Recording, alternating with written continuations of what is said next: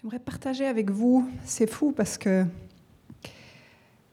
en fait, ce qu'on a vécu dans le temps de louange, je pourrais presque dire, bon, on peut rentrer à la maison. Je crois que Dieu a déjà beaucoup parlé.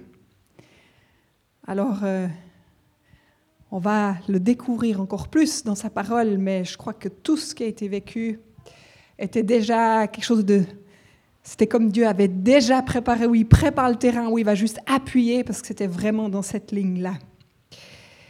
Et j'aimerais prendre avec vous AG, le chapitre 1. Et on va faire le chapitre en entier, verset par verset. Et je crois qu'il y a un message pour nous ce matin. Alors, je vais lire le premier verset. Agé chapitre 1, verset 1, la seconde année du roi Darius, le premier jour du sixième mois, la parole de l'Éternel fut adressée par Agé, le prophète, à Zorobabel, fils de Shelaltiel, je ne sais jamais comment on le dit, gouverneur de Juda, et à Josué, fils de Jotsadak, le souverain sacrificateur, en ces mots. Avant de continuer, je vais expliquer un petit peu le contexte de cette histoire pour qu'on puisse bien la comprendre. Et puis après, on va entrer là-dedans. En 587 avant Jésus-Christ, la ville et le temple de Jérusalem sont dévastés par l'envahisseur babylonien. Une grande partie du peuple connaît donc du coup l'exil et la dispersion. Il y a un déclin spirituel et moral qui vient et qui est suivi ensuite par un déclin politique et économique. Plusieurs empires se sont succédés et ont étendu leur domination sur Israël. 48 ans plus tard, Cyrus, le roi de Perse, s'est emparé de Babylone est devenu le souverain du bas empire de Mède et de Perse. Dans les années qui ont suivi, Cyrus met fin à l'exil du peuple d'Israël. Donc Cyrus a fait du bon travail.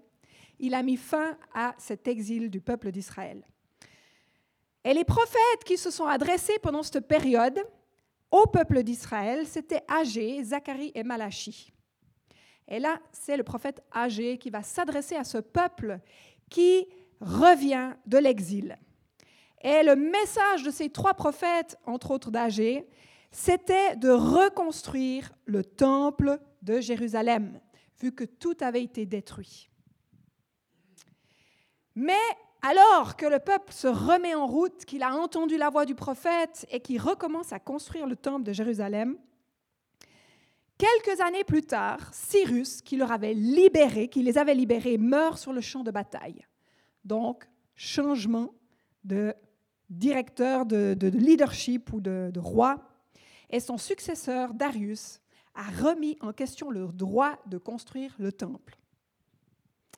Donc, c'était compliqué pour Israël. Et quand Israël était revenu de la captivité de Babylone, le niveau d'optimisme était très élevé. Leur terre leur avait été remis conformément aux prophéties leur enthousiasme pour reconstruire la ville était à son plus haut niveau. Mais comme on l'a dit, de nombreux obstacles se dressaient contre leur projet. Les surmonter exigeait un effort extrême et gigantesque. Les épreuves et les contretemps se sont succédés alors qu'ils construisaient, reconstruisaient ce temple. Après un certain temps, le peuple s'est laissé aller au découragement. Ils ont commencé à reconstruire le temple avec un petit peu moins de conviction. Leurs difficultés semblaient insurmontables. Ils se sont certainement mis à rationaliser et à chercher des excuses. Il y a quelque chose qui joue pas. Et ils ont pris en fait des décisions. Juste avant de prendre des décisions, en fait, il y a l'opposition des Samaritains encore qui a intensifié le doute et du coup, ils ont arrêté la construction du temple. Ils avaient juste posé les fondements et ils se sont découragés et ils ont arrêté. Et c'est vraiment dans ce contexte-là que Agé parle au prophète, euh, parle en tant que prophète à son peuple. Agé 1, verset 2. Ainsi parle l'Éternel des armées. Ce peuple dit, le temps n'est pas venu, le temps où la maison de l'Éternel doit être rebâtie. Le peuple commence à dire, de toute évidence, le temps n'est pas venu. Leur raisonnement aurait pu s'exprimer ainsi, l'ouvrage est tellement difficile. Selon toute évidence, ça ne devait pas être la volonté de Dieu. Il y avait là une mauvaise évaluation de la situation. Donc, ils ont décrété que le temps n'était pas venu. Quelquefois, Dieu nous appelle à démarrer quelque chose, on se met en route, et finalement, alors qu'on a posé les fondations, il y a tellement d'embûches qu'on se dit, mais je pense que je n'ai pas bien entendu Dieu. Ou Dieu nous a rappelé, mais c'est peut-être pas le moment. C'est pas toujours évident de discerner la volonté de Dieu ou le temps de Dieu pour nos vies. Même s'ils avaient été ramenés d'exil, si les portes s'étaient ouvertes d'une manière miraculeuse, si Dieu leur avait donné une mission très claire, ils ont gentiment cédé au découragement. Ils ont dévié de leur trajectoire. Ils avaient perdu leur objectif. Dieu a-t-il réellement dit? Un petit peu comme dans le jardin d'Éden. Dieu a-t-il réellement dit? Je crois que le temps n'est pas venu. Je discerne que ce n'est pas encore le temps. Âgé 1, 3, 4, continue l'histoire, c'est pourquoi la parole de l'Éternel leur fut adressée par Agé, le prophète, en ces mots. Est-ce le temps pour vous d'habiter vos demeures lambrisées quand cette maison est détruite? Là, on se retrouve vraiment devant un conflit d'intérêts. Le peuple pensait que le temps n'était pas venu de rebâtir la maison de Dieu. Ils ont investi du coup tout leur temps à construire leur propre maison. Et on voit que Dieu prend la peine de décrire leur maison en disant ce sont des demeures lambrisées. Qu'est-ce que ça veut dire? Ça veut dire qu'ils avaient pris le temps de recouvrir d'un revêtement avec un bois précieux ou du marbre. Ils n'avaient donc pas lésigné sur la dépense et le luxe. Ils se faisaient un petit nid bien douillet, bien confortable, pendant que la maison de Dieu gisait en ruine. En fait, entre le moment où ils ont dit le temps n'est pas venu et que le prophète leur parle, il y a 15 ans. Ça veut dire que pendant 15 ans, ils se sont occupés de leurs affaires personnelles. On a tendance naturellement à retourner vers nos petites affaires plutôt que de s'occuper des affaires de notre Seigneur. Le temps, les circonstances, les doutes nous font dévier de notre, trajectoire et petit à petit, de façon subtile, nos intérêts, nos priorités changent. On investit dans les sécurités de ce monde, nos carrières, notre avenir. Ce qui n'est pas un mal. Mais là où est ton cœur, là est ton trésor. Leur priorité n'était plus à la bonne place. Il y a là clairement un conflit d'intérêts. Ils faisaient passer leurs propres intérêts avant le plan de Dieu. Ils s'étaient tournés vers eux-mêmes. Dieu n'était plus au centre de leur vie. Voilà le cri de Dieu pour son peuple. Revenez à moi. Recentrez-vous sur moi. C'est ça que Dieu voulait leur dire. Il est aussi intéressant de voir que quand ils ont commencé ce projet, 15 ans auparavant, ils étaient unis.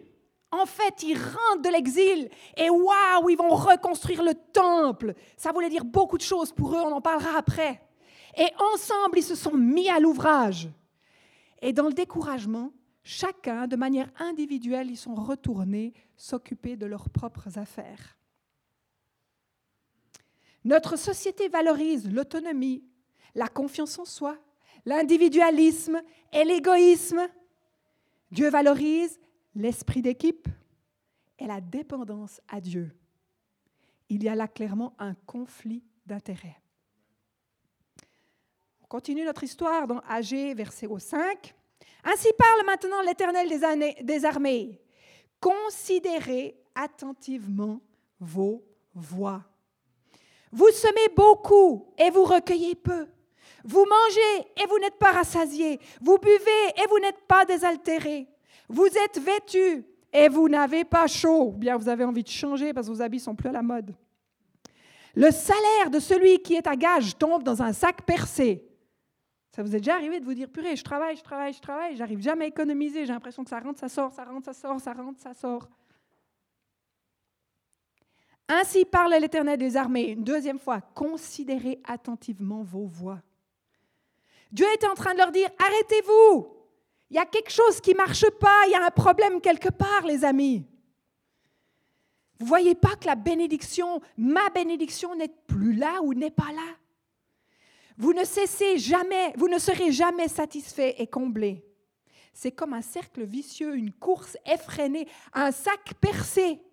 Vos investissements ne sont pas au bon endroit. Est-ce que ça nous parle ce matin? Ah, ils avaient les mêmes défis que nous.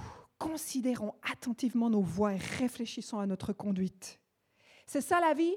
Boulot, dodo, travailler fort pour avoir un jour assez d'argent, pour pouvoir un jour à la retraite se reposer? C'est ça le succès, la réussite? La société dit que la stabilité rime généralement avec travail, maison, famille, enfants, richesse matérielle. Et si on remplit toutes ces conditions, on peut dire que nous avons la sérénité et la réussite. Ça, c'est ce que le monde nous encourage à vivre.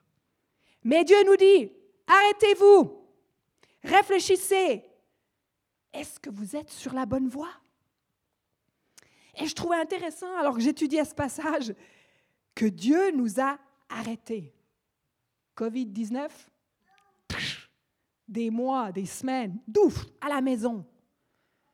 Et étonnamment, Bob, il parlait de ce qu'on a vécu à Renan les jeunes venaient chez nous et ils disaient ben, J'ai plus rien, j'ai dû arrêter toutes mes activités, et tout d'un coup, je suis centrée sur moi, seule dans mon appartement, et là, mes angoisses recommencent à monter. Et je commence à me dire Wow, est-ce qu'il y aurait un Dieu par là-bas en haut? J'ai besoin de Dieu.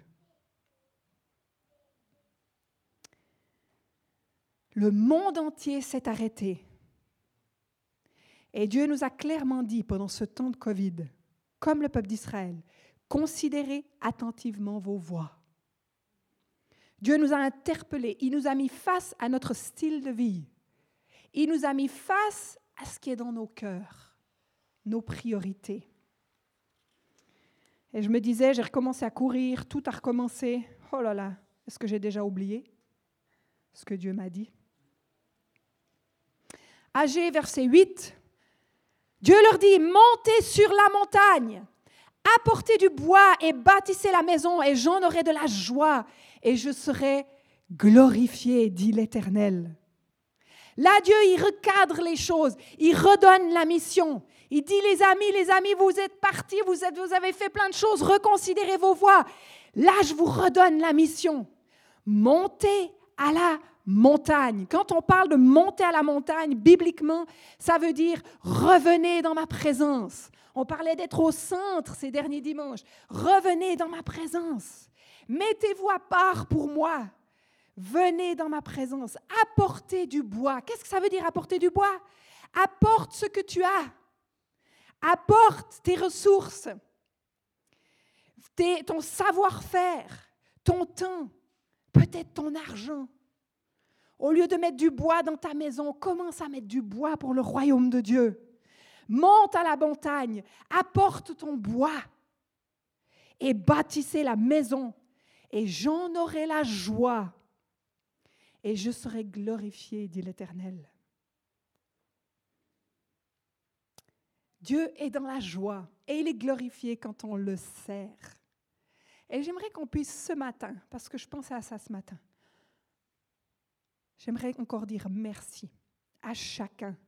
Déjà pour que je puisse être là ce matin avec un tapis propre, pour que j'ai un micro puis qu'on m'entende, pour que je puisse passer un temps dans la gloire de Dieu, on l'a loué, pour que je puisse boire mon petit café et quand je repars, on nettoie la salle.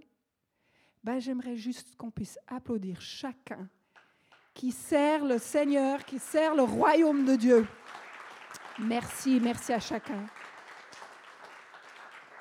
Et il n'y a pas que ce local. Chacun qui, jour après jour, bénit Dieu, bénit son voisin, cherche à servir le Seigneur avec sa propre vie, son témoignage. Gloire à Dieu.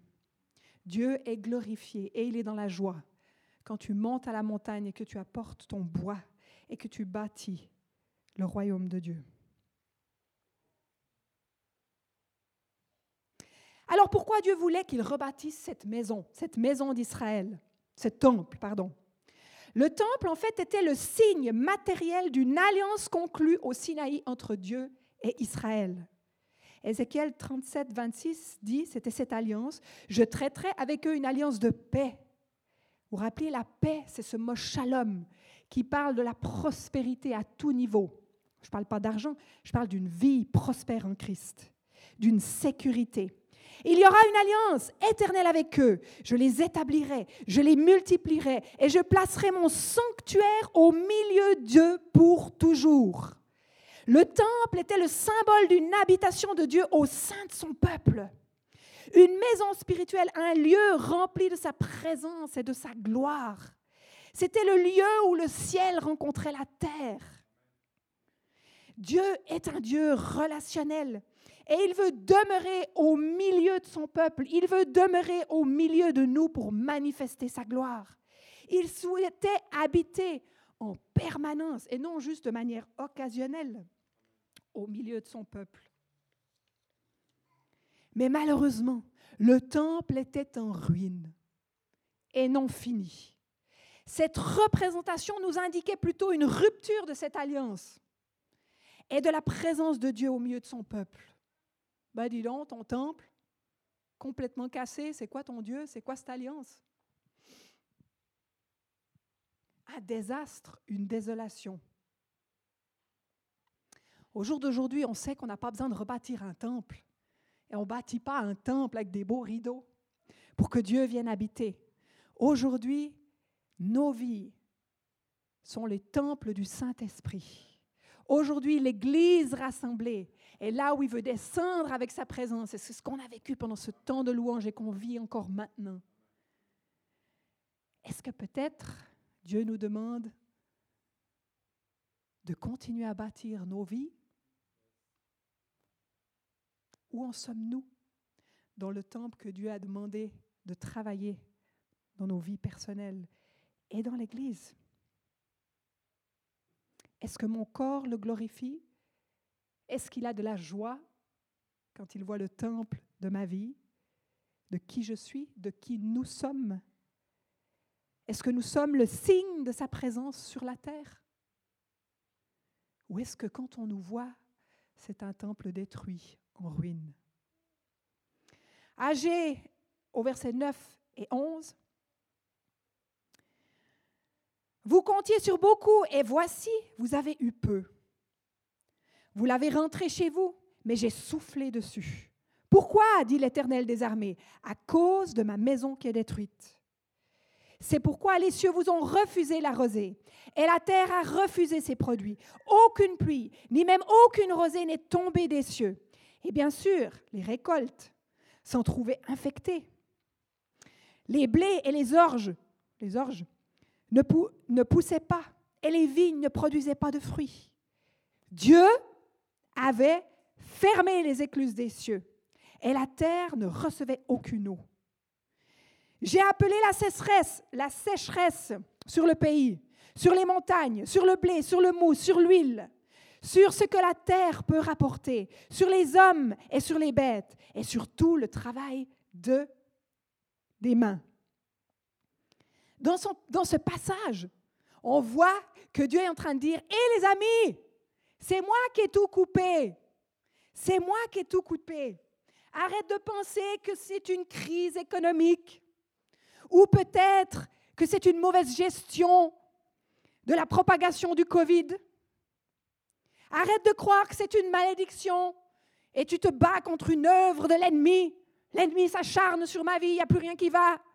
Non, l'Éternel est en train de leur dire, c'est moi qui ai tout coupé. C'est moi qui ai fermé les écluses des cieux à cause de ma maison qui est détruite. Vous avez oublié ma mission.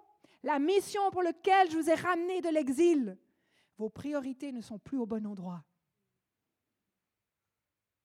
Ah, mais des fois, on chasse des démons partout, hein? Seigneur, au nom de Jésus, je refuse cette attaque sur ma vie. Le Seigneur te dit, non, non, non, c'est moi qui ai coupé, c'est moi qui ai coupé.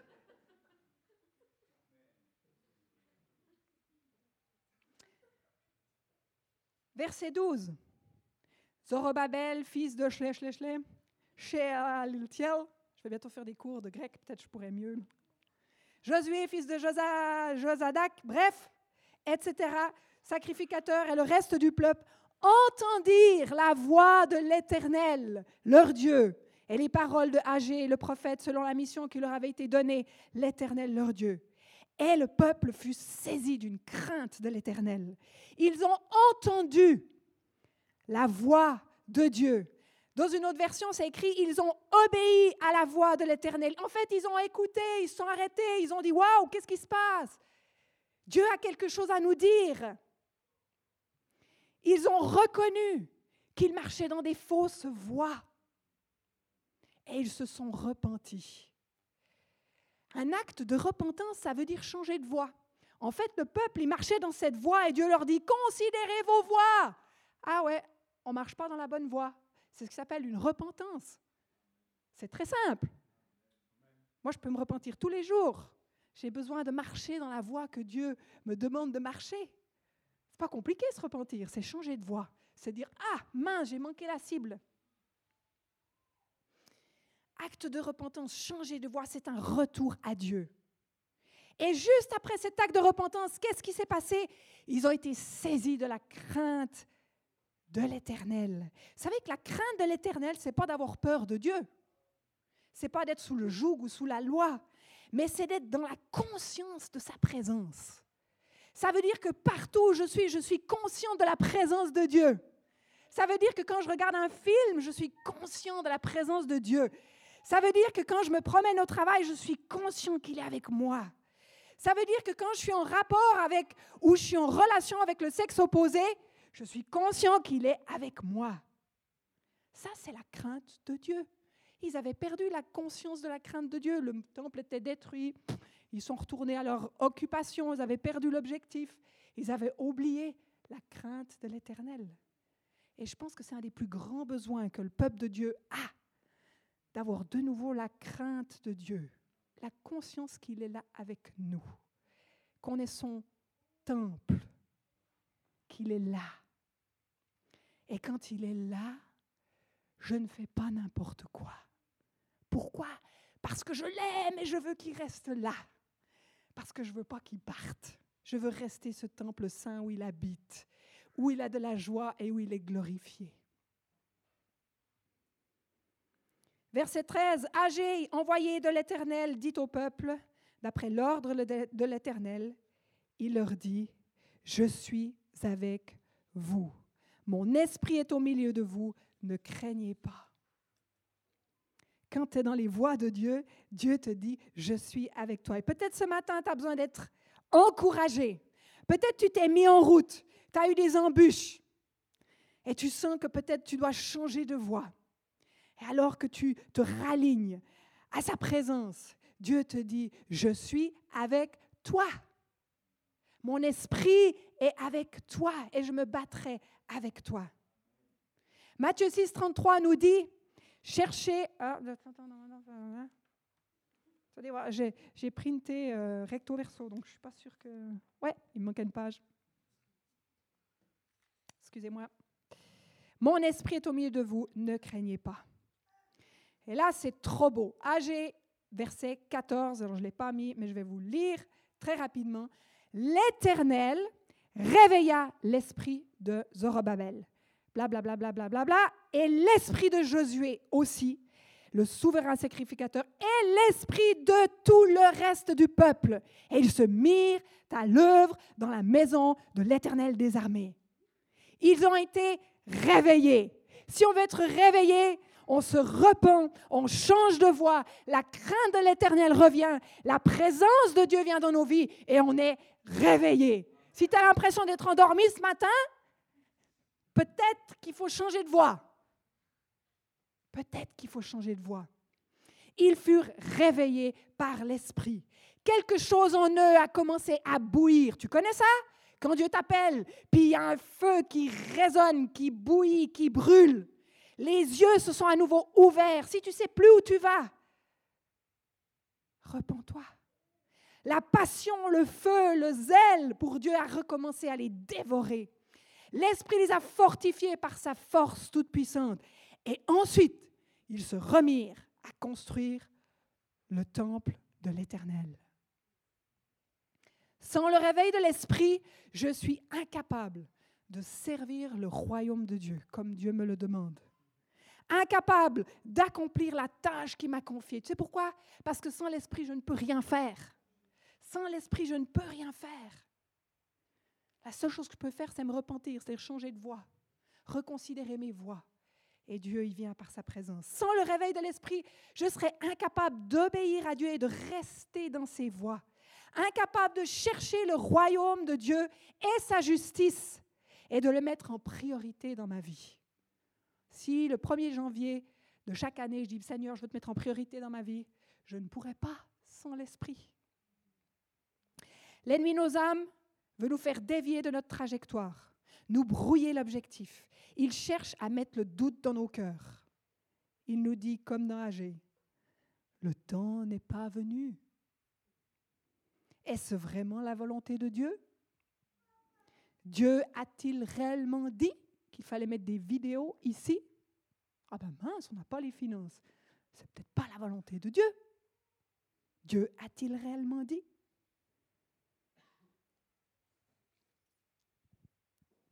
Est-ce que je peux demander à quelqu'un de venir m'accompagner dans la louange euh, avec un instrument?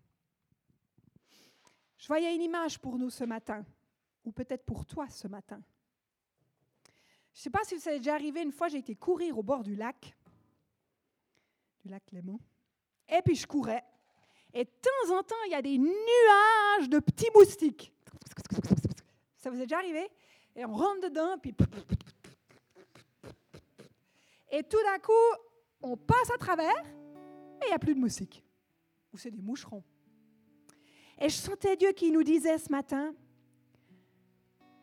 arrête de te battre contre ces moucherons. En fait, si je m'arrête là où il y a des moucherons, ben, je peux me battre longtemps parce qu'ils restent là. Qu'est-ce que je dois faire? Marcher. Parce que un mètre plus loin, il n'y a plus de moucherons. Alors tu peux passer ta vie à essayer de taper les moucherons, les tuer, les couper. Et Dieu te dit, marche par la foi, va de l'avant. Et alors que tu te mets en mouvement, eh ben, il n'y a plus de moucherons. Il y en aura encore, hein. ça revient régulièrement. Mais continue à marcher.